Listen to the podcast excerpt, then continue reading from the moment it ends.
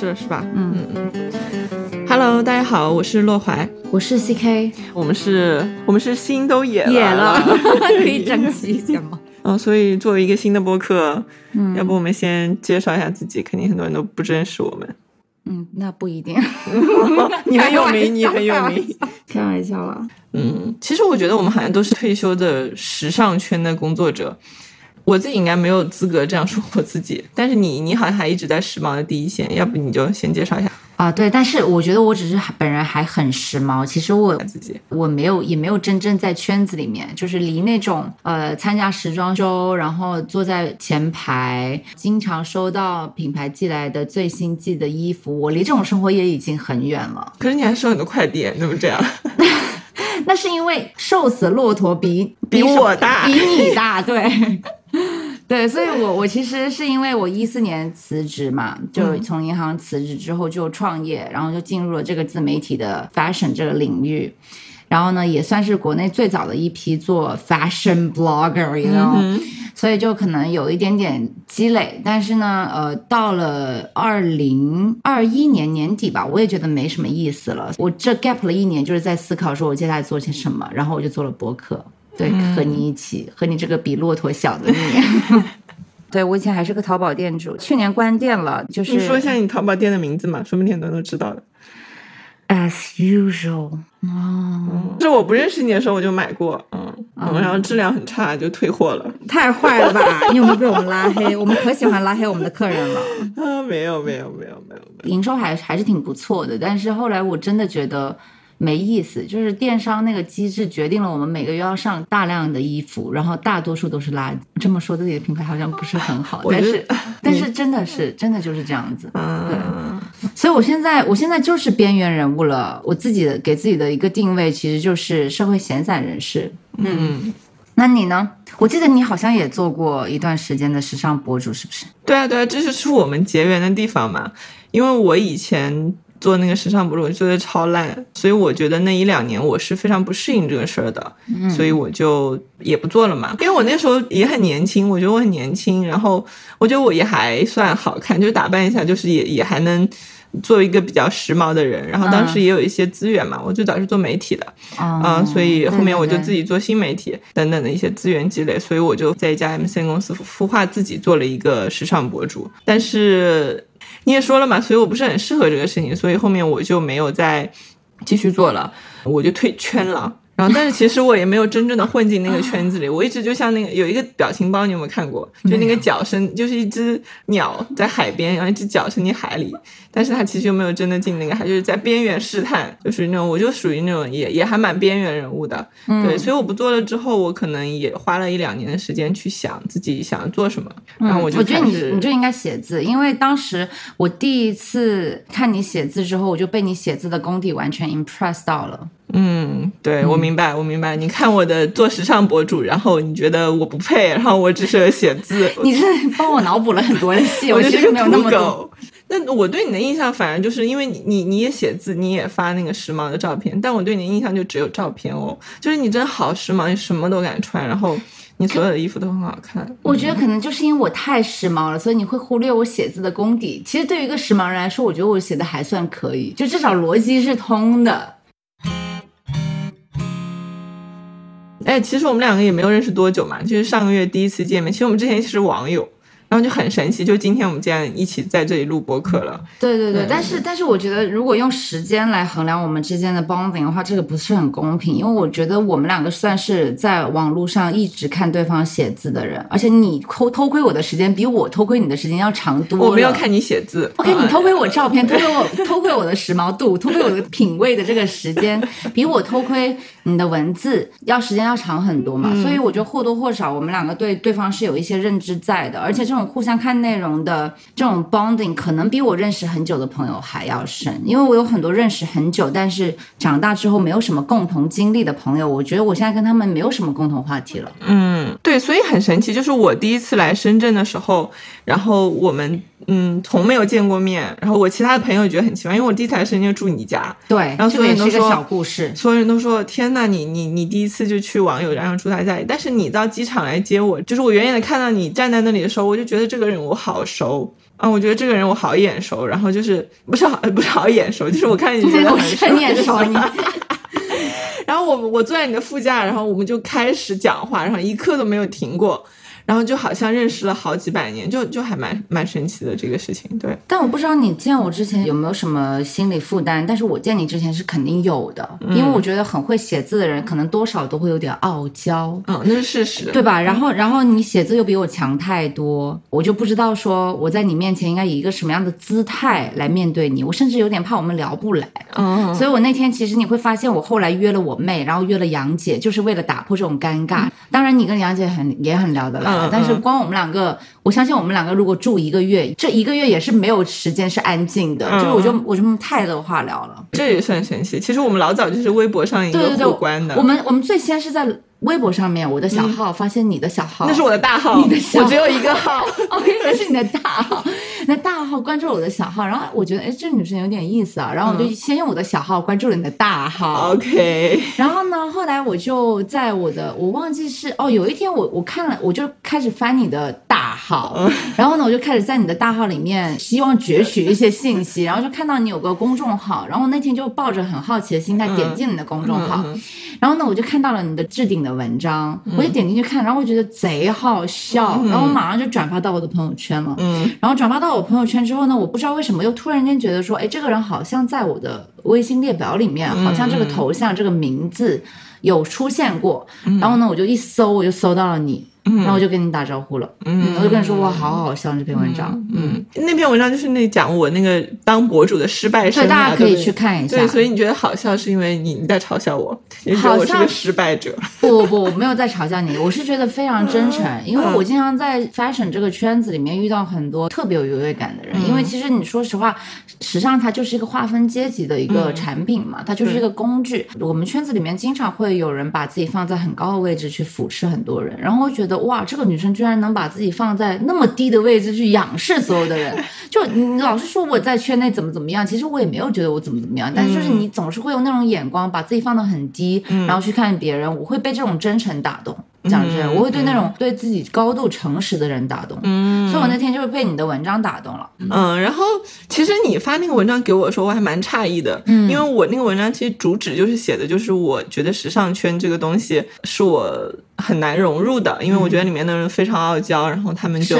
对，然后非常的势利眼，对，然后就是是一个像我这种相对比较朴素和土狗的人是没有办法融入的圈子，所以。呃，你在我心中其实一直是那个形象，就是你，你在我跟你不熟之前，不友善的形象。对对，我觉得你，你可能是有点命，或者是你是看不起这我们这种就是。不是那么时髦，又想硬要想时髦的人，就是你，你就是我，我，我，我对你有这个印象。然后你把这篇文章发给我的时候，其实我特别惊讶，嗯嗯嗯，啊，因为我没有想到你会主动做这个事情，加上那个文章的内容，其实我是觉得是有冒犯到。啊，对，我记得你回我的第一句话就说，哦，我以后会得罪很多时尚圈的人。我说我完全没有觉得被得罪，我觉得超好笑，因为有很多话其实一直在我心中，我也想要对着这个圈子大喊，但是因为我没有，我没有这个功底。然后我也没有这个立场去大喊，因为我还在这个边上嘛，对我还没有完全就是从这个圈子里面完全退出来。我还是挺喜欢 fashion 的。对对，所以所以，我我发现你没有被我冒犯到，而且你又能欣赏到说，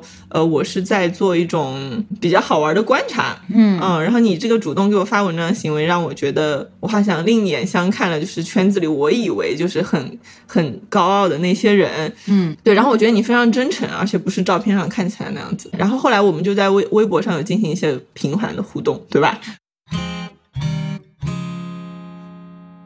对，所以我们找到彼此真的很神奇的，就是我们主动进行了很多的交互，然后一个网友，然后突然就变成了其实很好的朋友。其实我们一见面就有一种话说不完的感觉，然后后面就有了这个播客。嗯，然后其实这期的话题就是是我们当时见面以后就滔滔不绝聊了非常久，然后我们聊到后来甚至就是觉得。这个话题甚至就奠定了我们两个的很多性格上的一些基调。嗯，就是一个人他是不是可以既读书又爱美？可以的，可以的。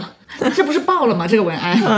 我是得出了这个结论之后，我就发了一篇小红书，然后他现在有六千多个赞，然后我后来又写了一篇推送。就其实，在见你之前呢，我就已经觉得是可以的，但是只是我没有那么笃定，因为你真的很爱美啊。那个时候，但是我又发现你在爱美程度不亚于我的同时，你的知识储备也不亚于我。就等于说你这两个，当然，对你这两个部分都大于我，然后我就在想说，那就是完全是可行的呀。我当时就得出这这样一个结论。那我是做了什么事情？当时见面之后让你觉得我特别爱美？你就来我家两天，你都要就是还要敷面膜，然后擦身体乳这些，就是对我来说就是很很麻烦。就如果我只去一个地方两天，我这些多余的东西，就它非刚需嘛，它非刚需的东西我都不会带，所以就很夸张啊。嗯。你为什么这么在意这个事情呢？嗯，这个事情我觉得说来话长，就是我其实以前没有跟你讲过嘛，但是我写过一篇文章，其实是讲我青春期时候的故事的。然后我青春期的时候是一个长得超级多痘的女生，其实那个时候就特别自卑，嗯我就自卑到什么程度？我可能坐在教室里，我就会一直低头，嗯，然后我走在走廊上，如果碰到就是我在意的人或者什么，我就会把头扭到一边。你知道，一个学生做那个动作就很在说你是怪胎，哦，对很奇怪就是就它是很夸张的一个动作，它并不是说不会被人发现的动对，作，就是迎面走来，突然一个人就把脸扭到另外一边，嗯就很奇怪。但是我真的很怕别人看到我的脸，然后他们嗯看到我的脸之后，我就觉得我好像皮都被扒光了，就是我那是从额头到下巴每一个地方都是红色的痘痘，嗯，你想象那个那个夸张的程度。但在那个时候，我没有找到任何的办法去治，因为所有人都告诉我那是正常的生理现象，你不用管。他们对一个十六七岁的青春期女对，生说你不用管，嗯啊，说这不重要，因为学习最重要。对，然后我根本就没有办法治好我的痘痘，然后我我那时候又听信一些偏方，对吧？那个什么洗面奶 Clean and Clear，对对对，用那个东西要把我脸洗得更坏了，所以我那个时候处在一超糟糕的状态。嗯然后，所以我觉得我到了，比如说你现在碰到我这个年纪，或者说二十七八岁开始，我有钱了，有工作了，然后我也积累了很多那个关于护肤啊、美妆的一些知识，我才开始想要去修复自己。嗯就对于其他人来说，爱美或者是变美是一个加分项。就像你这样的，你身材本身也很好，然后你你你你很很多条件都很好，然后你去时髦，你是更时髦。但我就是一个凹坑，我需要先把我自己很丑的那些东西，就是填到一个平的状态，我才能去再去加分。所以对我来说是一个修补。所以你你看起来我很用力在爱美，但我觉得我是在挽救青春期时候损失的很多东西。所以我其实特别羡慕你，因为我觉得你好像不用那么暧昧。因为我来之后，对不对？我们有一些很好笑的对话。我说我要敷面膜，你说你你问我为什么要敷面膜，然后我说你为什么不敷面膜？对我说我以为你们这么时髦的人一天得敷五张面膜，然后但是你又跟我解释说，其实你觉得敷很多面膜对皮肤也不好呀，而且你那其实肯定啊，对对对不能乱敷的。对，其实你你你又对这件事情真的很松弛，而且你觉得擦不擦身体乳这个关系并没有很大，你想擦你就擦，你不想擦。我我甚至连防晒我都没有说天对天都要对擦对对，你对，就是你整个人在爱美这件事上超级松弛，然后你有种从小就美到大的感觉。对，其实也没有，我我高中戴过三年牙套，就是嗯。戴戴牙套是很可怕的一件事情。你可能会觉得说，现在的我戴上牙套其实也没有差太多，嗯，但其实我那个时候是短头发，也是一个锅盖头，然后戴着一个粗框眼镜，然后还地包天，所以我也有不好看的时候，也非常自卑的时候。我自卑到什么程度？就是我们当时年级上面有男生跟我表白，我根本就不相信他会喜欢我，嗯，对，所以我也知道丑的感觉。嗯，你是觉得你不好看，所以他喜欢你，你觉得不可思议。对，我也不知道为什么我那个时候会这么想哎，哦我现在觉得别人喜欢我是天经地义的事情，我觉得你不喜欢我才觉得奇怪呢。对，就这个我特别特别感同身受，因为我高中的时候，就是我有跟你形容说我不好看，但是其实还是有挺多人喜欢我的。然后他们说喜欢我的性格，嗯那他们一定会把我的性格放的非常重要，就是他他不提你其他，就会说你的嗯性格。但是我其实知道我性格很好，就是我一直跟所有人都能打成一片。那是因为我特地塑造起来的，就是因为我要当一个搞笑女，嗯呃我要首先自嘲，我才可以不被别人嘲笑。嗯所以我有过一个阶段，可能说我是头都抬不起来，我不敢跟别人目光直视，我会扭过头。但另外有一个阶段，我就会非常主动去 Q 我说：“哎，你看我今天又长了一个痘。”然后我说：“你看我这个痘是不是又大了？”就是我会跟别人聊这个，然后让让别人没有办法率先攻击我，然后别人就会觉得哇，这个人都说了，那我就不好意思来嘲笑他了。所以，所以这是一个我的保护色，所以我性格很好。嗯嗯，然后我印象很深，有个男生跟我表白，然后他他原来喜欢班里一个班花，所有人都知道那个女生很漂亮，而且她最优秀的一点就是她皮肤超好，天生丽质。然后那个男生他给我发了条短信，他说。嗯，我以前喜欢那个谁谁谁谁谁，他真的很好看，巴拉巴拉。最后就落点在于说，虽然你不好看，但是你的性格胜过了他，所以我喜欢你。OK，这是一个超级低情商的表白，对对不对？然后我那时候看了以后，我完全没有被感动，我怒火中烧。他他就是提醒了我说我有多不好看，多嗯。多不好看那件事情，我真的超级受伤在那个事情上。对，但但其实，在我们真正聊这些之前，我并不知道这些心酸的过往，因为我我看你的呃文字，我就觉得这个女生很会写，很通顺，然后她用的一些词我能看得懂，但是不知道为什么就是觉得很很很厉害对，很厉害。我觉得就是这种大俗即大雅才是最厉害的表达，就是你你如果堆砌那些。像我这种老百姓看不懂的文字，那么其实我是感受不到你的厉害，我只会觉得你很做作。但如果你写一些老百姓就能看得懂的一些词藻，然后你的整体又很通顺，就是你在用人话讲一些很独特的观点，那对于我们这种老百姓来讲，就是很讨喜的。所以我当时看完你的文字之后，我就觉得说你应该很自信才对。嗯，我觉得你应该这个东西完全它是 way beyond 你的美貌，就它应该要弥补掉你这个焦虑这件事情。嗯嗯，但其实不是这样，就像我跟你讲，就是说我可能性格好是我的保护色，我觉得嗯读书好或者是写作好这件事情对我来说也是一个保护色，就是因为我那个短板真的太短了，而且我真的很无能为力。就是我有跟你讲说，我父母就是说啊你不用管，老师说啊你不用管，就所有人都跟你讲不用管，是或者是你管了也没用，我就只能把这个事情掩埋，然后我就必须通过其他的渠道让我自己。有一些东西，比如说我要读书，我要去写作，但是并不代表我对容貌这件事情已经自洽和不焦虑了，反而是因为我完全压抑住了这个东西。你你就知道，读书对我们来说就是一个大过天的事情，对不对？对对对，我懂你说的东西，对就是当整个社会、你的父母、你的你的家庭告诉你，你读书好是应该的，之后你做好了，你就不会觉得我有什么了不起的，你就觉得那个就是我应该做的事情而已。对对但这就是一个很有意思的点，因为我最近读了一本书，然后我不是也疯狂跟你推荐嘛，就是它是可能性的艺术，然后这本书已经买不到了，但是我可以跟你分享我最近读到一个我最 impressed 的观点，就是他说、中国的国家能力为什么这么强，是因为。呃，中国是第一个让文人当官的国家。嗯然后你知道以前在呃欧美。都是一些地主啊，都是一些贵族，他们有土地资源，然后他们当官，然后或者有有有军事力量，他会打仗，他会打架，他很大只，然后他可以当官，然后或者是他是教皇，他有这个意识形态的这个能力，他也可以当官。但是中国是唯一一个用百无一用是书生，他让书生当官，嗯所以呢，这个又导导致说无产阶级当官，他就造成了全民这种热潮。嗯就读书这个事情，我觉得在国内是特别的重要的，嗯，而且全民考公务员这个也是国内独有的一个社会现象，所以就是你会发现，所有人都想要把书读好，所有人都觉得读书好就是唯一的出路，就是你所有跟我觉得不一本都不是爱美了，是所有跟读书无关的东西它都不重要，对。不是不是特意把爱美跟读书这两件事情当做对立面，而是嗯。只要它跟读书没有关系，它就不重要，嗯，就打游戏也不重要，体育也不重要。对。哎，你在上学的时候有没有照过镜子？我比较少这样子，上课因为我觉得我丑到不配 不配照镜子。我上学的时候很喜欢照镜子，我觉得我是那个时候因为太不好看，而且我太关注我痘痘的长态，要实时播报它的状态所以我经常上课会照镜子。然后我每次我有好几次照镜子，就是老师甚至他当着全班人的面嗯就会突然大喊，他会说谁谁谁你为什么照镜子？不要照镜子，你这样以为你应该很羞辱你吧？对，他说你因为你很漂亮嘛，就是他会对我说这个话。天哪，你知道，我觉得自己很坏呀，这样的老师。对我因为觉得自己丑，我才在照镜子，我在审丑，就是我要观察自己丑到一个什么程度，然后他就会觉得你照镜子或者是你爱美这件事情是你让你没有办法好好读书。对，就是所有事情都应该以读书为主。对，你所有其他，你所有的兴趣爱好，你的天性，通通都不用管了。你只要读好书，你就能成为超人。对，你知道，就是我们呃以前很多学校，尤尤其一些初中，他要求女生是统一发型的，所以我们那个初中闻所未闻。真的很神奇，他要求所有女生必须是短发，嗯，然后很多女生她会擦边，就是他把头发留到肩部上面一点，或者什么。你说他是短发，他是短发；你是长发，他是下面别一些夹子，就是这种，嗯就是他把所有人都压抑到这个程度。我那个时候是个寸头，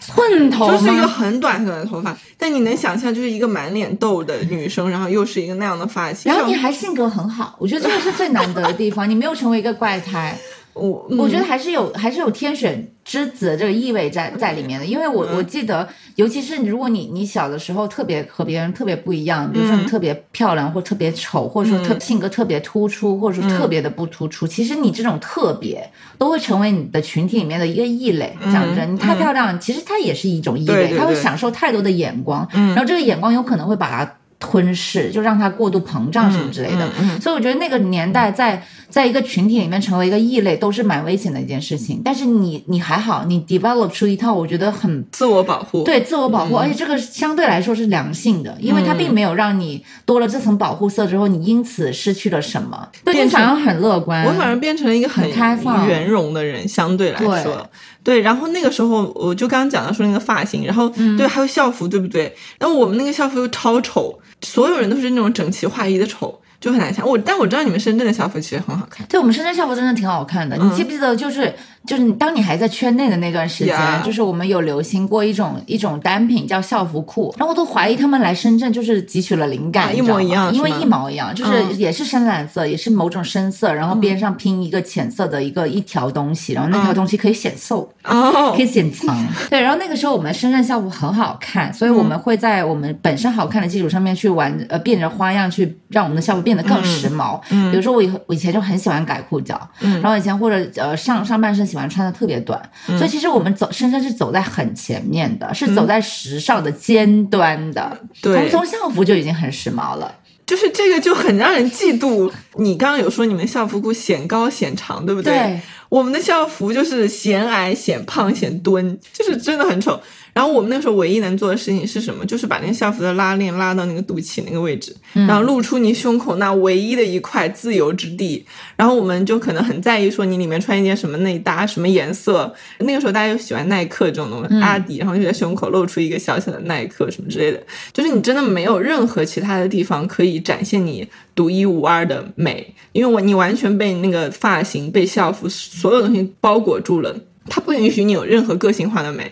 我觉得这个事情是太压抑了，所以我觉得我们的学生就是我整个青春期整个时代，就是完全不知道该怎么去爱美的这个事情。嗯，就是完全被压抑。但这是一个很有趣的社会现象，就是基本上你没有得到过任何关于美的教育的时候，你你你本能追求的是与众不同，本能追求的是与别人不一样。嗯，但是这个事情其实会让我陷入一个呃思想的一个呃一个很怪圈，就是我们有一个自洽的逻辑，就是既然人是追求与众不同的，那么为什么爆款能成为爆款？嗯，就是为什么现在所有的内容都是同质化的，然后大家都在穿一样的东西，大家在流行同一套语言，就这个是我想不通的。所以这个也是我后来做品牌很痛苦的一个地方，就是我一方面想要倡导说女性去追求独特的自己，去去发现自己特别闪光的一些地方，呃，与别人不一样的地方。但是我发现我的客户喜欢的都是同样的东西。我觉得我们想要去与众不同的那个部分真的很缩得很小，就像我们校服拉链胸口的那一点点的位置，你。你都不敢把你那个校服扒下来，因为你你因为所有人都穿着那个校服，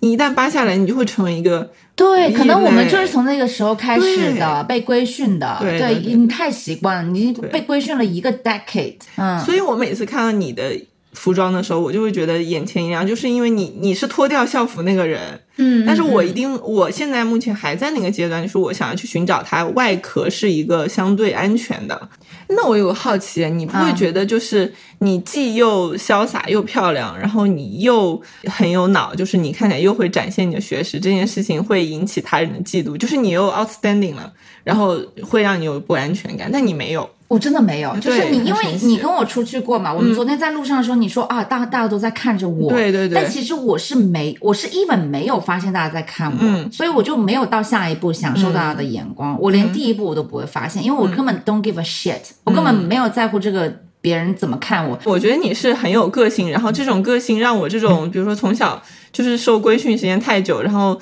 难以就是。克服这种恐惧感的人是是是会觉得非常非常好奇的。我一旦发现就是周围的目光聚向我或者怎么样说，我会很害怕。嗯嗯嗯。一方面，我觉得是因为我青春期的时候所有的目光是不好的目光。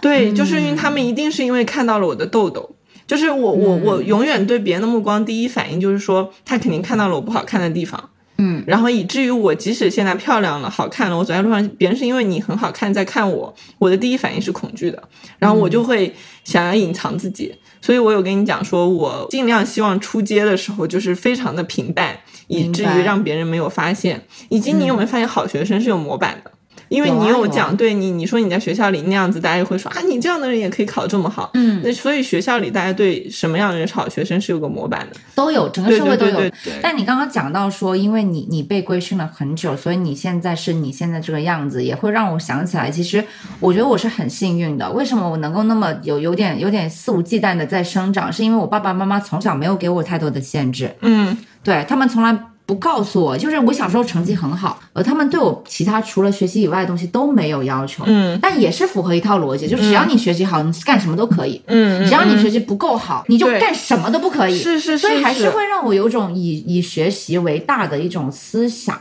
嗯，但我不知道为什么后来我就成为一个不学无术的浪子了。我其实在我人生前半段，我还是一个很中规中矩的人，就是我就是要考第一，嗯我就要考名校，我就是要在班里面竞争做那个呃头部。嗯但后来我发现，我觉得可能是一种畏难情绪，就是我发现太难了，嗯，就是我要每天每天花很多很多时间去学习，但是我不愿意，可能是这样吧。对这一点我们倒是一样的。我以前在学校就是想要去做，呃，写作文写的最好的，我的成绩最好的。嗯后来发现有点。难，呃、这个不难，但是我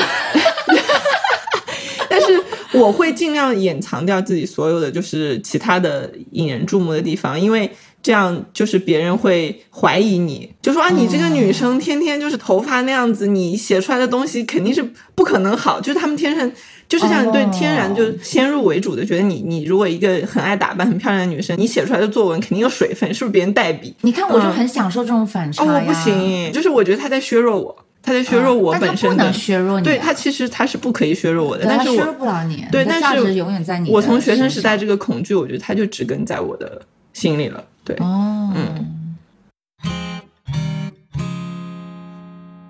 哎，你刚才其实有讲到防晒这件事情，对不对？因为我来你家之后，给你很深的印象就是我是一个防防晒狂魔对，我不仅自己防晒，对你还要监督我防晒，你还要管我，对我，我就是没有办法接受我的朋友不防晒这件事情，所以我所有朋友都知道我我很喜欢督促他们防晒。嗯其实我防晒很大原因是因为我很怕老这件事情，我是很怕老这件事情的。为什么？其实我有想过为什么很怕老这件事情，就是我们其实前面有谈到嘛，我就说我的青春期是超级缺失的，嗯，然后我发现我年轻时候从来没有好好活过，我没有年轻过。那个时候我就一直穿着校服，嗯。然后一直想做好学生，然后一旦别人就是质疑你的美丽是不是抢走了你的能力和才华的时候，我会选择隐藏我的美丽。嗯哼，所以我从来没有真的美丽过，我也没有在青春期的时候就是胶原蛋白最好的时候去变得漂亮，所以我觉得这是我到了三十岁以后意识到的事情。所以，嗯但是我到三十岁发现我已经开始老了。你知道吗？就是我的胶原蛋白是消失了，然后我嗯但是你知道吗？我跟你有点稍微不有点不一样，因为我其实也算是青春期的时候不不好看的女生嘛。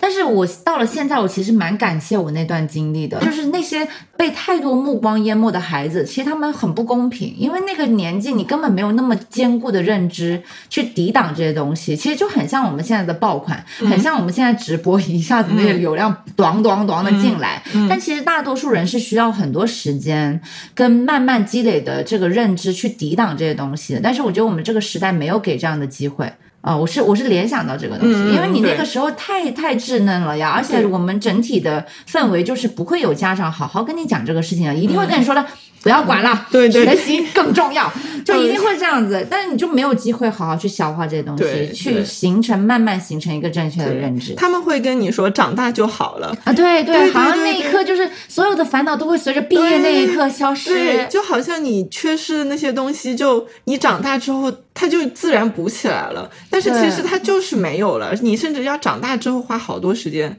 你都修复不了那个东西对，。但是我还是、嗯我还是作为朋友，我还是希望你说尽可能不要抱这个遗憾在生活，因为你现在就是最好的时刻。对对对然后像说到防晒，我就是特别不理解的，就是你们这些防晒警察、防晒狂魔，就是你们会牺牲掉你们本应该去。享受的生活享受的生活，对对对。然后去做防晒这一件事情，其实 这个逻辑又回到我们当时读书的年代，对。就是我牺牲所有事情只为读好书，对，然后我读好书，其实是为了让拥有一个更好的生活，但是我牺牲在我所有最好的生活去读书。我觉得这个逻辑就是我们好像这一代的人永远就是在这个到了工作也是这样，对不对？牺牲所有的个人生活去工作。Exactly，就是我工，你去到欧洲，你就会发现他们呃三分之一的时间都在放假，但是我们国内不是的，我们我们辛苦工作三百三十多天，就为了那么几天的假期，对对对很可怕。我觉得这个逻辑是就是你你有看过脸基尼对不对？那个很很神奇，那个真的很可怕。我每次在路上看到，我都会跟上说 look。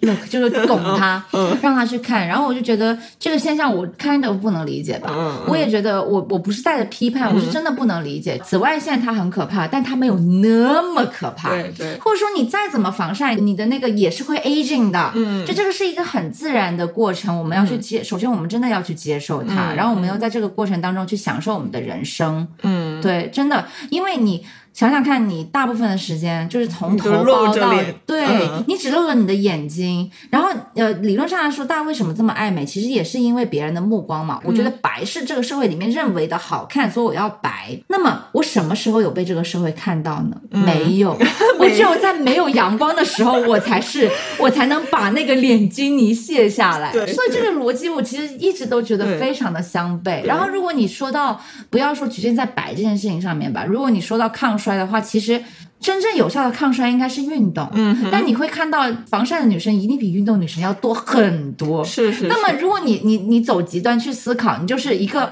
把全身都涂满防晒但是不运动的人，你最后只会变成一个很白的老人，你懂吗？就是对就是可能反面就是一个很爱运动的女生，嗯然后她做好正确的、合理的防晒，对她就会变成一个很黑但是很很健健康的机体。她是真的收获了一个很健康的机体，对而不是一个只有表面很白的机体。对对对，就是我是经历过蛮长一段时间过度防晒的一个人，我很在意就是防晒这件事情。你你知道很多的防晒产品其实它会带来很多安全隐患，有那种防晒比如说颜特别大的帽子，对它的视角，它应该会限制你的视野。对我，我有几次骑车，然后或者走在路上，就是我会看不到边上，然后真的很危险。然后有一次我骑车的时候，有时那个帽子它不牢，如果你骑自行车，它会飞起来。对然后我有一天骑到马路中央，那个帽子飞掉了，然后就很危险那一刻。对是对，然后后面我首先意识到它，它其实给你带来了安全隐患，其次就是。太多了，你不是现在真是什么脸皮、泥帽子、衣服，他就是是有的人就是就是就是他即使坐在室内，他可能要带一个那种东西，我就觉得这是有点像消费品的阴谋，甚至他就是想卖更多的阴谋啊！因为我。觉得我们现在就是在一个很适合去踩坑的年代，因为我们刚经历过一轮的增长，嗯所有人都口袋里面就有钱，所有人都疯狂的想要消费，那你这个时候就是最容易掉坑的时候。因为我很恐惧衰老这件事情，我前年真的有被这个防晒给呃拉进那个圈子，但我真的是这两年开始有点觉醒，你知道吗？就是我前段时间不久跟我朋友去普吉岛玩，去了之后他很惊讶，他跟我说，我知道你是一个很怕晒，然后又是一个。每天都在疯狂防晒的人，你愿意跟我来这种热带的海岛，对我来说是很惊讶的一件事情。然后我跟他说，其实我有意识到自己害怕阳光，然后害怕衰老，就是不愿意把脸暴露在阳光下面，是一个病态的问题。然后其实我很羡慕你们这些可以在阳光下面笑得很开心，你们享受那个东西。我真的享受，对，而我只有恐惧，我觉得这个事情是不对的，所以我迈出了那一步。我说我先来这个海岛，我可以在海岛上防晒一下下，但是我可以去感受说为什么大家喜欢去海岛晒太阳，去感受嗯这种快乐。然后包括我们去吃饭，你知道我以前很夸张，就是我吃饭一定要坐在室内。啊、我我我觉得如果阳光就是直射到了我的脸什么的，我会不舒服。嗯嗯，啊、因为我觉得那个恐惧其实它甚至是完全是心理层面的很渗透啊，真的深对对深入骨髓。但是我觉得会改变的，就只是我们这个年代的人，呃，就被规劝完之后，突然间，boom，我们可以去做自己了，所以我们会有一段时间矫枉过正。嗯，但过度过了这段时间之后，我们又会慢慢回到一种很自然的状态。你有听过一个说法吗？叫服美役。当然听过啊啊，，对我之前有写了篇文章，因为我看到那个就超级生气。啊我也写过，我写嗯医美的时候也写过。就是我感觉就是有被冒犯到。我也有被冒犯到，嗯我也很生气。我个人没有办法接受这种带有侮辱性的词汇，嗯，然后包括什么国男，然后什么居这种，我没有办法接受。居是什么？居就是哎，我不想说 不好的东西，反正就是我觉得你可以去批判一个事情，但是你没有必要带这种攻击性的、侮辱性的词汇在说。嗯，嗯，我就觉得服美役这个事情，就是我那个时候都能想象到一个场景，就是我很很开心的，可能我早上化了一个小时，化了一个妆，嗯。然后我可能是为了自己，即使是我为了约会，不论我是为了任何事情，这时候旁边突然有人过来指着你的脸说。你在服美役，嗯。那个时候我就会气到爆炸，就是就是我觉得你根本不了解我的过往，以及你不了解我想要做什么，然后你纯看到我在化妆或者是短给我我丢了一个词，对然后试图来概括我。对，然后这又是一个。极度断章取义和一个武断的词，但是你你可以看到现在很多网上就是大家在用这个词去攻击其他爱美的女性，嗯，对，但是我现在真的会相对来说对这个事情强大了，我就我我现在开始真的有点捍卫自己爱美的这个权利，我就觉得你们不可以这样讲我，而且我觉得这是你可以这样要求自己，你说我不要花太多时间在爱美上面，或者是但你不要来管我。对，然后让他们老是会说你你化妆在媚男是吗，对我觉得你不可以这样说别人，所以我之前也有写过这个东西啊，就是我觉得这一套其实是站不住脚的。你什么叫媚男呢、你在活在这个社会上，你就是社会性的人啊，你今天走出街就是会被看见的呀。嗯你就是需要这种呃社交的这种场景的呀，你就是会根据这些场景去对应有一些穿着，有一些打扮，这很正常，男生也会有，所有人都会有。嗯。然后我觉得他们批判这些东西的时候，他们没有尊重人的底层的需求，就是我们有被看见的需求。嗯，嗯。对，所以这种东西对我来说没有什么杀伤力吧。但是我、嗯。我知我当然同意说，很多女孩子她可能会被戳到，对。就我觉得她是很本能的想要变美，嗯。因为这个是需求，嗯。但是她又被说不可以，因为你这样是服美意，嗯所以有些女孩子她会在里面有挣扎。我觉得如果说我要写给我的读者的话，我就会跟他们说，这个东西是没有必要去听的，嗯啊，然后你你有权利选择你想要的一切的生活，因为这些声音是它是女性专属的，嗯这个社会不会对男生说这么多东西，对但是女生就是一天到晚爱美也要被说，不爱美也要被说，读书太多也被说，读书太少也被说，反正就是怎么样都会被说。对那你还不如做你自己呢。你减肥会被说，不减肥也会被说，就是对，嗯你就应该把你的耳朵关起来，就不要去听这些东西。我每次看到别人就是讲这些“服美役”这个词，我都会想到小时候的老师，嗯，就是那种班主任，就是我在照镜子的时候，他突然跟我说：“你以为你你很美吗？你以为你很漂亮吗？你为什么要花时间做这种事情？你是不是在分心或者怎么？就是那个声音很刺耳，但是他又在教育你，好像他才是那个掌握了真理的人。嗯，嗯，然后我我我每次看到这种感觉，我就觉得我们现在已经掌握了自己的主动权了。比如说你已经工作之后，你你就是应该摒弃掉这些声音，不要再去听。如果你真的想要爱美，想要去化妆，去就去做这件事情就好了。对对对，但是我觉得可以让自己进一步的去对这些东西有个正确的认知，嗯就是爱美这件事情不会让你改变你的人生。对对，所以你只要有了这个呃 expectation，我觉得你有了一个正确的 expectation，你想干什么你就干什么对。但你真的不要妄想这个行为会给你的生活带来巨变，它不会的。对。你漂亮一点，只是你自己的今天感受好一点。嗯，哎，你有没有看到过一个帖子？就是他会讲说怎么看待那些去图书馆还化妆的女生。以前有一个热帖就讨论这个事情，谁发的？我要去打他。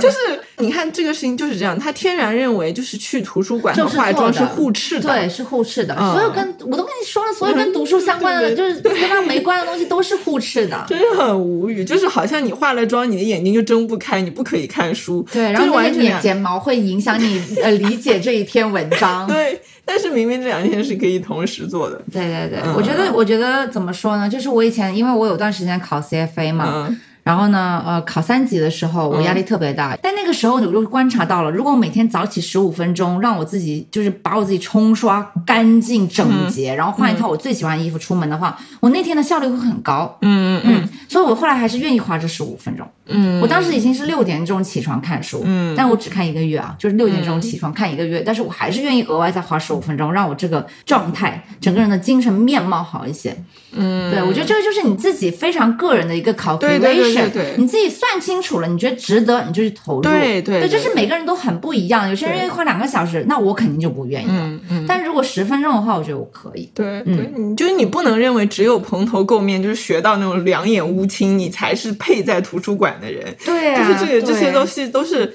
都就是那刻板印象一套东西，就是真的，我们真的，我觉得好东西都是小时候来的，我们真的是是完全缺乏关于美的教育的。你一开始他就不让你爱美，就比如说你大学毕业，他让你，比如说你进入相亲市场的时候，你、嗯你要会迅速成为一个社会美女，就是一个社会公认的呃得体美丽的女性。对你完全不知道怎么做，你没有人教过你这些，你完全都不会懂。对，然后你就开始乱试一些东西，我就会穿什么黑丝袜，反正我有过一段很很诡异的尝试，然后其实都现在想想想就就很好笑。嗯，但是就是因为我觉得从小就没有这些关于美的教育，但是我觉得你你好像就是你有一种浑然天成，从小好像都是有这种，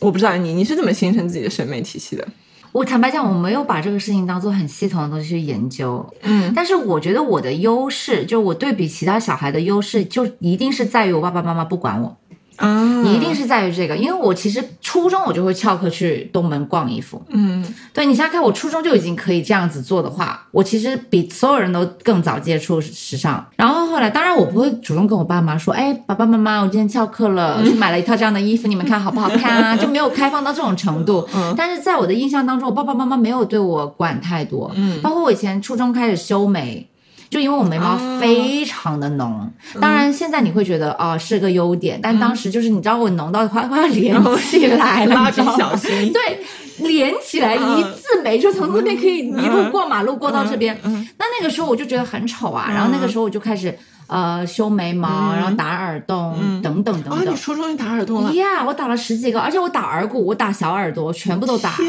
哪！爸爸妈妈他们会说我一两句，但他们不会过多的去去去指责我什么的。主要是我成绩好啊。嗯。不过后来我沉迷，就是玩物丧志了。我沉迷美色之后，我就美色是哦哦，美色就是那些你知道那些叮叮当当的东西。哦，所以你的整个审美体系就是因为你小时候其实没什么人管你，对你可以野蛮探索，对我可以野蛮生长，我觉得这个很重要，就是这个就是我觉得可能。国外为什么这个东西会走在我们前面？就是因为他们的整个氛围、家庭氛围也好，社会氛围也好，相对来说是自由开放的。嗯，但是我们国内不是，我们从来不跟你讲美是什么，但是毕业那一刻，我们短的，我们就是要变成一个美女。嗯，然后我们从来不让你谈恋爱，但短的那一刻，你就是要结婚。这一套东西真的很奇怪。你刚冒出一个苗苗，他就要把你拔成一棵大树。对你，你刚刚讲的打耳洞，我真的很惊讶。你知道吗？如果是我初中打耳洞，你已经被打死了，那腿已经被打断了。对，会把我妈爸妈赶出门。而且我初中的时候还没有拥有自己买衣服的权利，就是是我妈妈带我去。然后她会决定说你可以穿这个，你不可以穿那个。我印象很深，我初二的时候才拥有第一双李宁的鞋子，然后还是我一直跟妈妈说，就是说我看大家都穿一些很时髦的运动鞋，我就想要一双运动鞋。然后那个时候我还会通过哭来要这些东西，就是他们不会给我买。那个时候我记得也有一些比较统一的鞋，就是小白鞋，我不知道就那种很便宜的。有有有。对对，然后我妈妈就觉得说，爸妈就觉得说，你你就跟大家穿的一样就好了，你为什么要去买那个不一样的东西？但是我那个时候其实有一些意识觉醒，然后我就会哭，但是。我爸妈是那种，他并不会通过你撒娇或者哭来满足你，他反而觉得你在为一些与学习无关的事情闹事情，嗯，然后他们就会给我一一些别的压力，所以我就是我初中的时候就根本没有建立过任何的审美，就是可能高中之后，呃，零用钱从五块钱变成二十块之类的，哇，所以我才可能慢慢就是说有这个机会去。嗯，做这个事情，所以这个也直接导致了我做时尚博主以后是非常困惑的，就是我完全是缺乏你这个探索阶段的。嗯，然后我是从直接进入社会以后，我才开始学。嗯，然后我是以一种学习的心态来做这个事情的，这就是读书人和学者的一个优势啊！不不不不不，我觉得呃风格或者是时尚这个东西不是学出来的。不，如果当时我有这样的认知，有你这种学习的意愿跟能力的话，我肯定可以成为我们国内的女郎。但我学的不是这些，我当时学的是那种。穿搭公式，你知道那种东西吗？那种东西就是什么？那你在学谁呀？你在学谁？谁有谁有给你给你写公式？我就狂看，我可能关注了一百个博主，就看他们说什么风衣加阔腿裤。我我从来没有，我从来没有做过这种内容。我觉得这个就是我走不远的原因，我没有办法融入国内的这个市场。自成了一个风格的原因，没用没用，这种风格没用，就是在边缘，就注定只能站在边上看看这边，看看那边。对他们这种公式能呃虏获我们非常多种普通人。对，真的，所以我那时候就研究他们到底是怎么穿搭公式，然后我发现一个致命的问题，说我没有风格。如果我没有风格，我没有办法成为一个时尚博主。你知道现在所有的时尚博主，他可能都有一个标签性的风格，嗯，比如说这个人是以法式见长，然后那个人是性冷淡风，或者那个人是高级风，就是他们会有这些东西，但我没有，所以我就。想我一定要找出一个，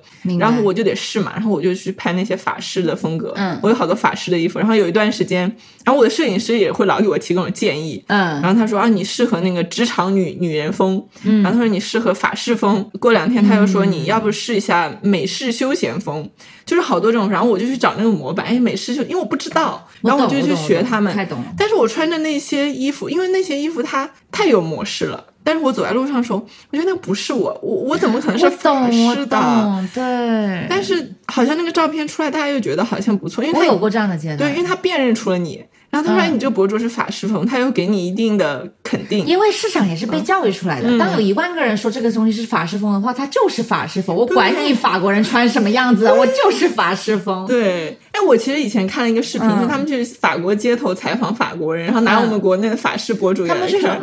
他说嗯，对塞瓜，这什么东西？对 对对。所有的法法国人都对我们的法式博主表示了疑惑，嗯，对，然后那个阶段让我非常的痛苦，因为我觉得，呃，我没有找到风格，而且我试了一些也都很拙劣，然后就不是我自己，所以我就陷对我入这种其实我觉得你说到了关键，就比如说我为什么有有有一天突然间跟你吐槽说我很讨厌高级这个词汇，嗯就是因为我我我那天买了一条很花的裙子，嗯。然后我就想起来我以前是绝对不会买这么花的裙子的，为什么呢？因为呃整个市场在跟我说花的东西是不高级的，对对对，嗯，彩色东西不高级，只有黑白灰才高级。然后我我此刻老娘呢，现在就是说，谁准你定义什么是高级？区分成不同的群体，然后你鄙视我，我鄙视你的，就是我现在不接受这一套了。所以我爱买黑白就买黑白，爱买彩色就买彩色。嗯，对，那天我突然间跟你讲这个，也是因为这个。对对，我我是呃有过，就是可能就还就是前两年，我是嗯有过对这些东西的一些。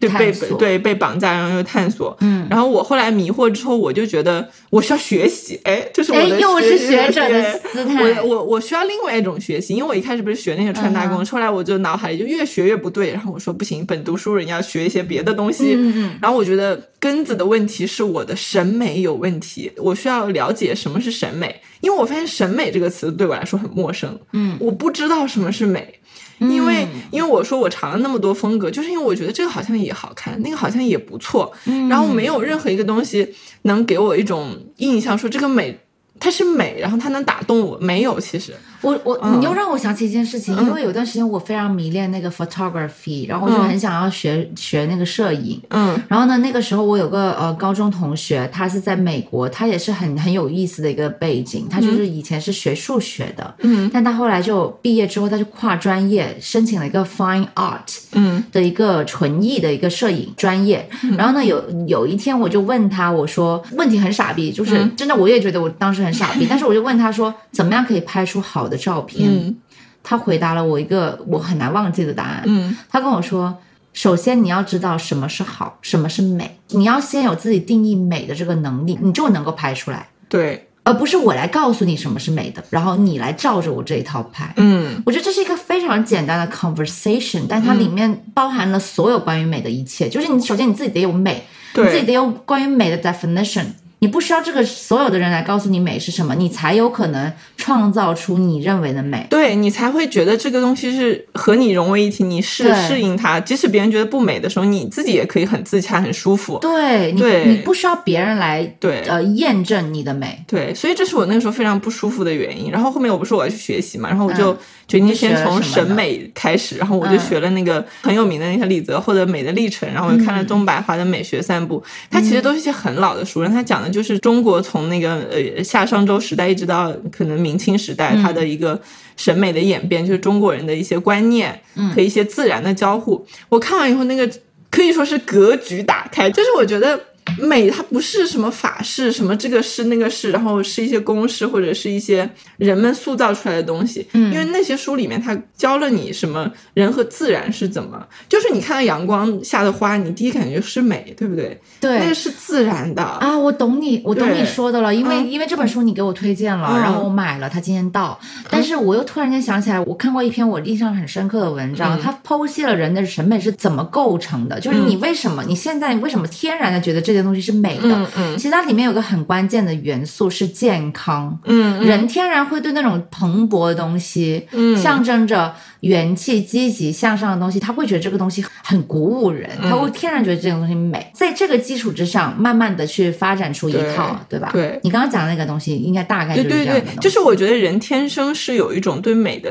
感知力的，但是这个感知力又随着我们社会化的过程以及规训的过程中，它消失了。其实，因为声音音太多了，然后你你其实关闭了自己的感官，然后去听别人怎么讲，以至于你就不知道什么是美。然后我看完那些东西以后，我意识到。我一定原来是有自己的感官的，我其实是知道什么是美的，只是老是听这个听那个，然后我丧失了这个东西。所以对我来说，最重要的是我要把这些关闭声音关闭，然后我也不去看那些人在讲什么，然后我自己出去探索一下。然后我就因为我很喜欢旅游，嗯，就是我会去到处看。然后那个过程中，比如说我去看，因为你也很喜欢少数民族的东西，我也喜欢，嗯，所以我去云南的时候，我会发现那个东西真的好美，它好打动我，因为它自然，嗯，就那个自然的冲击力一下让我意识到这个。有天然的链接，这个就是美，就是我认为的美。我不认为你那个法是美，就是那些东西我是不接受的。嗯，我找到了我自己的那个东西。我觉得你刚刚讲到的也是我 kind of，就是我我把我现在把我自己放得很高啊，就是我为什么呃觉得我决定退到边缘去了，就是以前我还是那个往中心去冲的那个人，你知道吗？而且我其实开始的很早，其实我一早就已经有了很多 privilege，老前辈，嗯，对老前辈，对。但是为什么我后来慢慢的走到边缘去，甚至有点想要。跳出这个圈子，就是因为我觉得我 kind of 认清了时尚的本质，就是我觉得时尚本质它就是一种阶级化的东西，嗯，它就是不断的告诉你，你要成为一个你本就不是的人，对，来告诉别人你你是谁，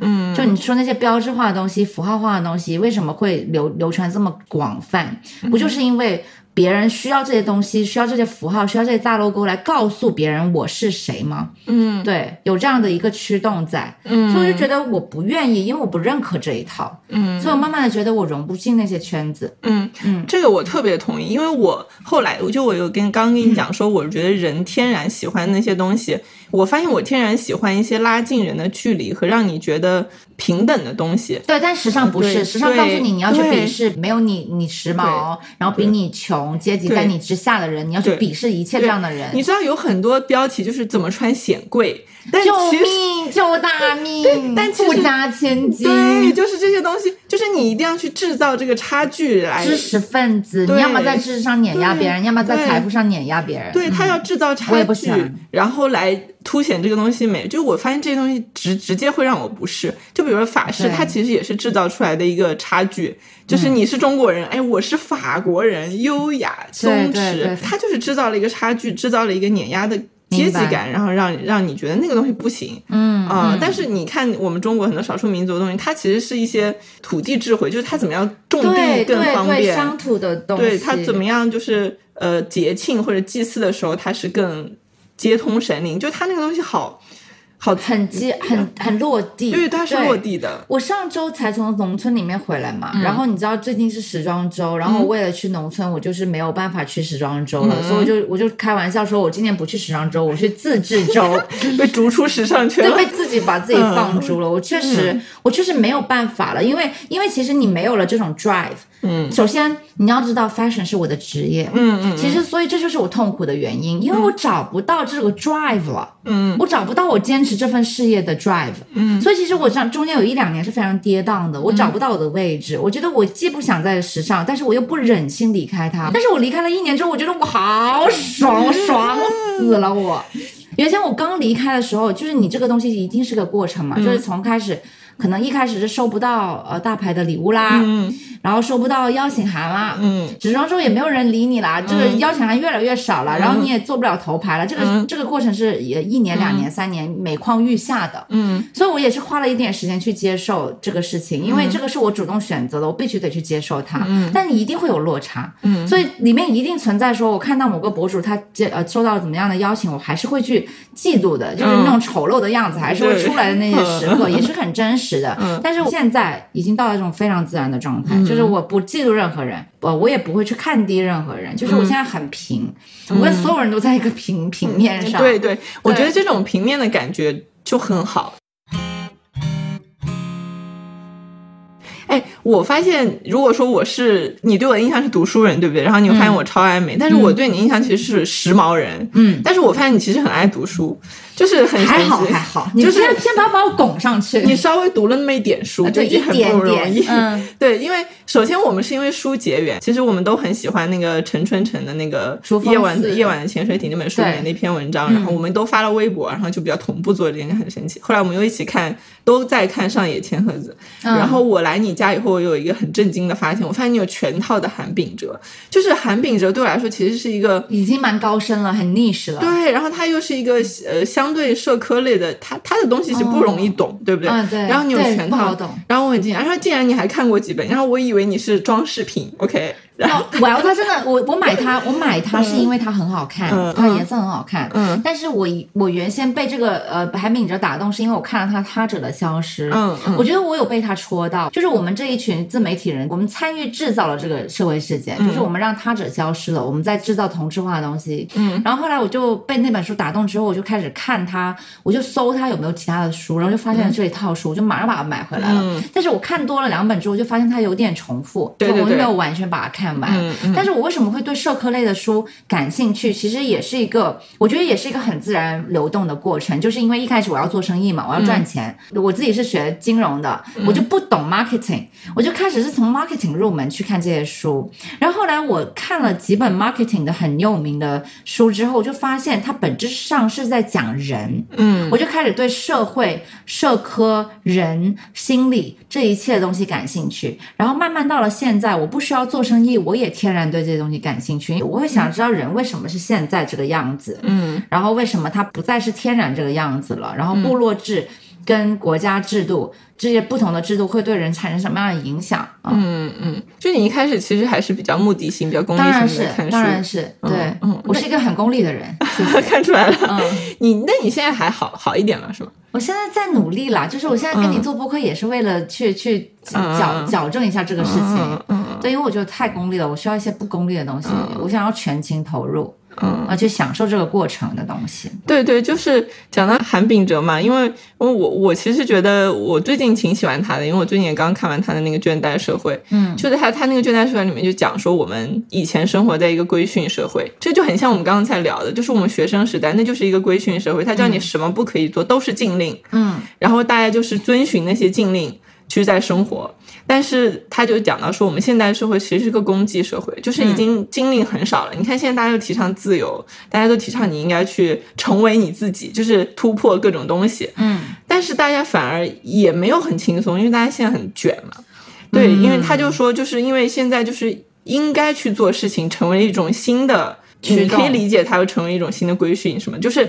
就是每个人都会很把这个东西内化成一种我要成为谁，我必须做自己。嗯嗯，但这个事情其实是也是很累的，甚至它比就是你去听那些听禁令规训更累，累对，导致就是现在所有人都很辛苦，一直在加班工作。但是这个是结构性、企业性的问题，有很多问题。嗯但是大家内心好像就是把这个东西，那我就是得努力。其实这个东西也挺给我一种想要去改变这个事情的一种一种感觉。对，我这我就，嗯但我觉得我们两个人已经以个体的这个姿态在改变这个事情了。嗯因为，但是我觉得，呃，怎么说呢？攻击社会这个东西还是挺自然的。嗯，就我觉得这个就是一个过渡期，必须必然会产生。就是你想要做你自己，但是你你你做你自己，你定义你自己那一套东西，还是上一个世纪规训的那一套。对对，那下一个阶段可能就是我我能够自己去定义一些嗯东西了。嗯对我觉得这是一个呃久远的呃久远的过程。哎，对，刚刚说到你看书其实很目的性，但你看《夜晚潜水艇》，哎那个书完全是一个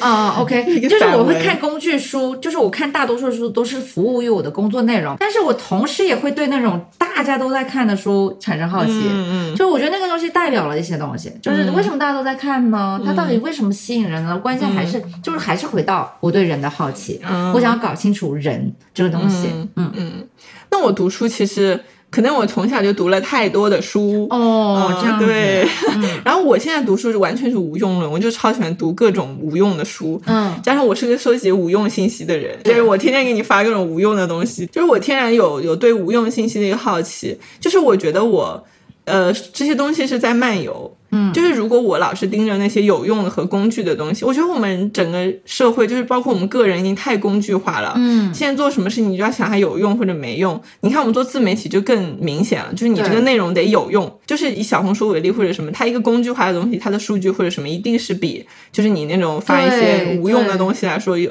有有那个。所以我其实是很想突破这件事情的，所以我。一开始有逼自己去无用一下，就是休息一下，然后后来我就发现这个过程很像在宇宙漫游，就是你看到很多星球，有的星球很多星球它是有目的的，它就是要养育人类，或者有很多星球它就是垃圾或者什么。就是我很喜欢《王小王子》这本书，它里面很多星球，然后都是些怪里怪气但是很没有用的东西。那时候你就会觉得这个世界很大，然后你也不是一定要有用，你也不是一定要工具很多东西，你就可以在。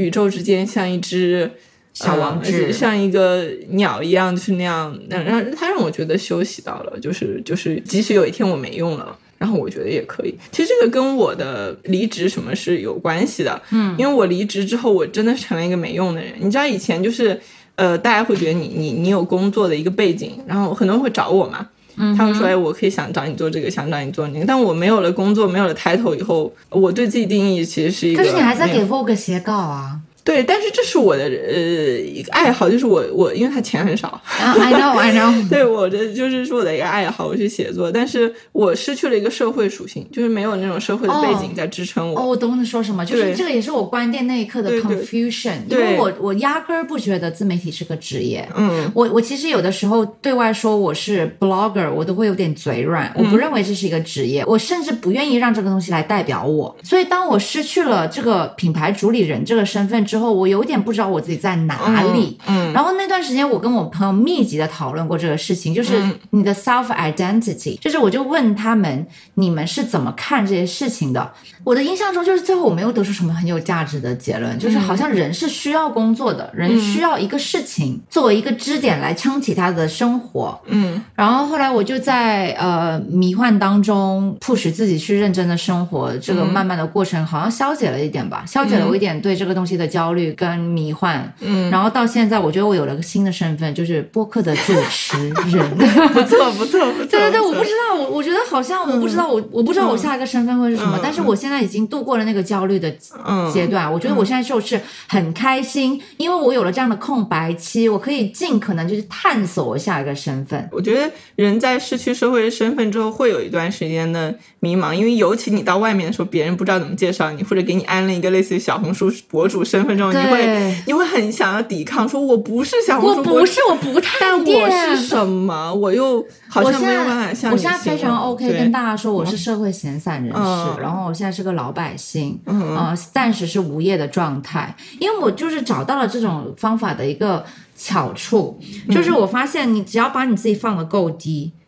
你就别人对你的所有东西都是在那个 foundation 之上去建立什么东西。对对。但如果你你已经把自己拖得很高了，那你之后所有东西都会让人家失望。对对。而且我有一个发现，就是现在就是有背景、有 title 还有有用的人太多了。去一个派对，然后每一个人出来都是啊，这个主理人、那个老板，然后好多都是博主。然后当我的时候，我说啊，我就是一个没有最近没有工。作，然后在家里就是写写字，然后的一个无业游民，然后我反而成了全场的焦点。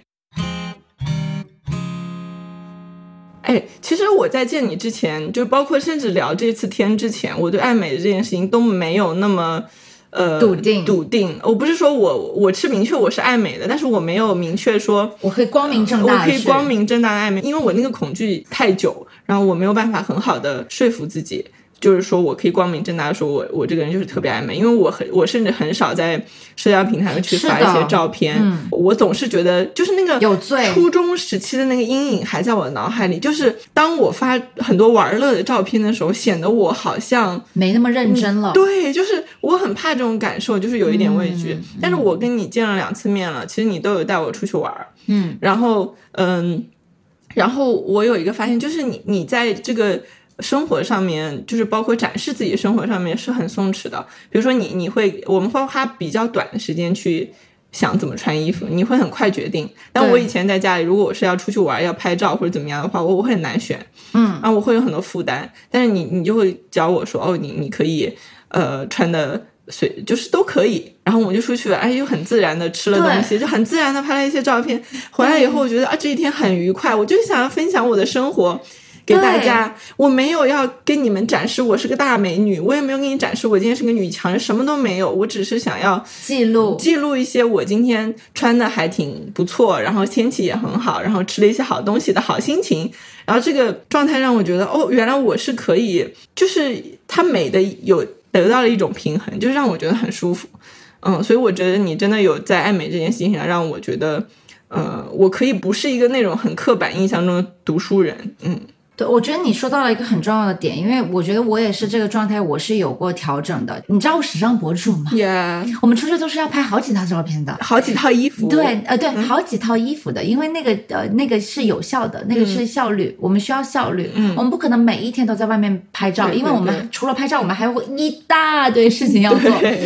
所以我觉得那个状态就是我没有办法享受穿搭这件事情，嗯，我总是担心我拍不好，或者说我搭的不够好，或者这个那个的。嗯，但是我现在的状态就是跟朋友 hang out，跟朋友去 spend some quality time，对我来说是最重要的。嗯，那么除此以外，那些东西都是加分项，就是我今天穿的舒服，嗯，穿的好看，稍微打扮一下下，戴一个我新买的我喜欢的耳环，这些东西就是配套的东西，它是一个。它是一个副产品，嗯，它不是今天的重点，对。然后我就会很很松弛，但如果我把它当做今天的 core，我今天就是要去成为这这个街上最靓的仔，对我要成为这条街上最靓的仔的话，我的压力就不一样。我穿也不可能有那种所谓的你们喜欢用的松弛感去形容，因为特别多人喜欢用松弛感来形容我，我觉得可能是因为我的头发总是乱糟糟的，这个有很大的关系。但其实我觉得。因为之前有一个悖论嘛，就是有人总说你所谓的不费力的时髦，其实是很费力才打造出来的。但是我现在可以很有信心的告诉你，我的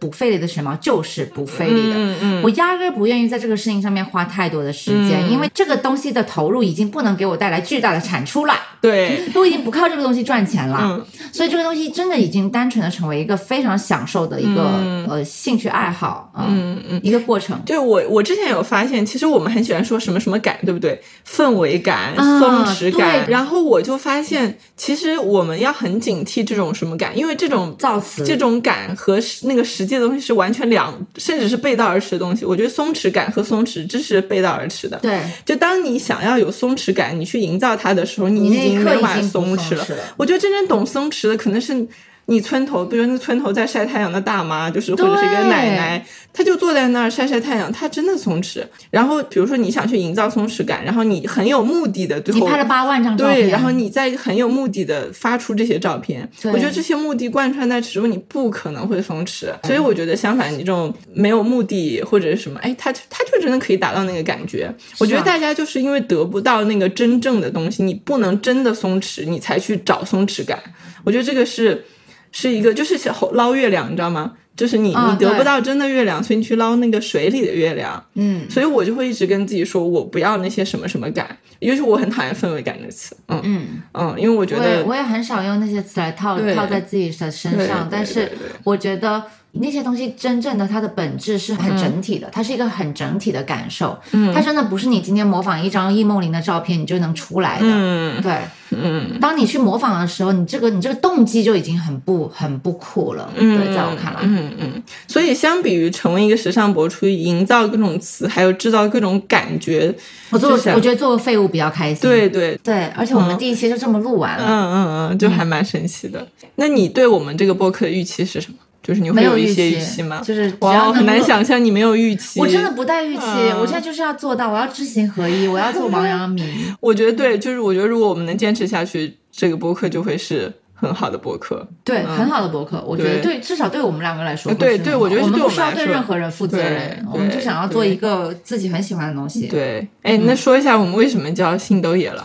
呃，其实星斗野了这个那天晚上我给你给你说出这个名字的时候，我其实有在。就是我又带着预期了，这个就是我痛苦的部分，就我带着预期去期待你的反应，因为我觉得我们两个都那么喜欢竹峰寺那一篇，然后它里面写说心也掉了，嗯，然后我们两个人的名字又都有心，当我说出这四个字的时候，你应该就是拍案而起，就是拍手叫好，嗯，达到心灵相通的一刻，但是后来你好淡定，然后我去洗了个面膜回来，你也没有反应过来这个名字是怎么样，但是我第二天突然想到了，就是我第二天想到的时候，我没有意识到你想到。这件事情就是我来，你觉得我是很 random 起的对对对对，然后结果我们两个就隔了一天，心灵感应到了这个名字，就是来自竹峰寺，而且我们名字里面有心，对关键是第三个字都是这个心，对，所以很妙，所以这个名字真的很妙，就是所以我们就一致决定叫心都野了。对，嗯，我觉得这个心都野了，其实也很符合我们现在三十岁之后的一个状态。对，因为我们两个其实都是放弃了很多东西，然后野掉了，收不回来了。对，选择了很多新的东西，然后现在都属于一个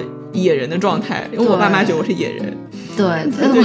我爸妈觉得不工作的人都是野人。那我也是野人，叔叔阿姨。